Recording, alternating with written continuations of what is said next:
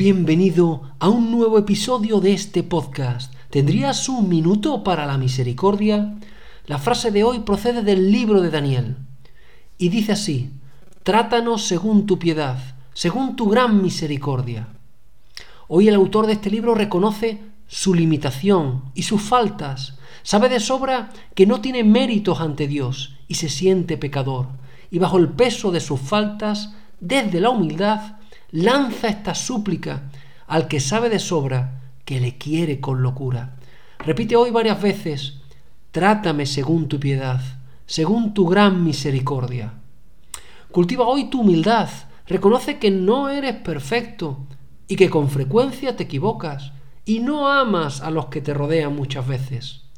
Abájate con el autor del libro de Daniel, siéntete pobre para que Dios te lo regale todo y repite su misma súplica.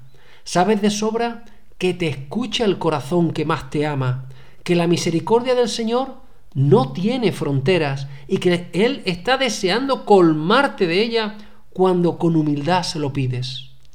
Digamos que la humildad es el imán que atrae a la misericordia, el vacío que permite llenarse de misericordia. Hoy es el día de la humildad y de la súplica. No tienes nada que perder y mucho que ganar. Llama con insistencia a las puertas de su misericordia, como un pobre necesitado de salvación. Jesús, en ti confío.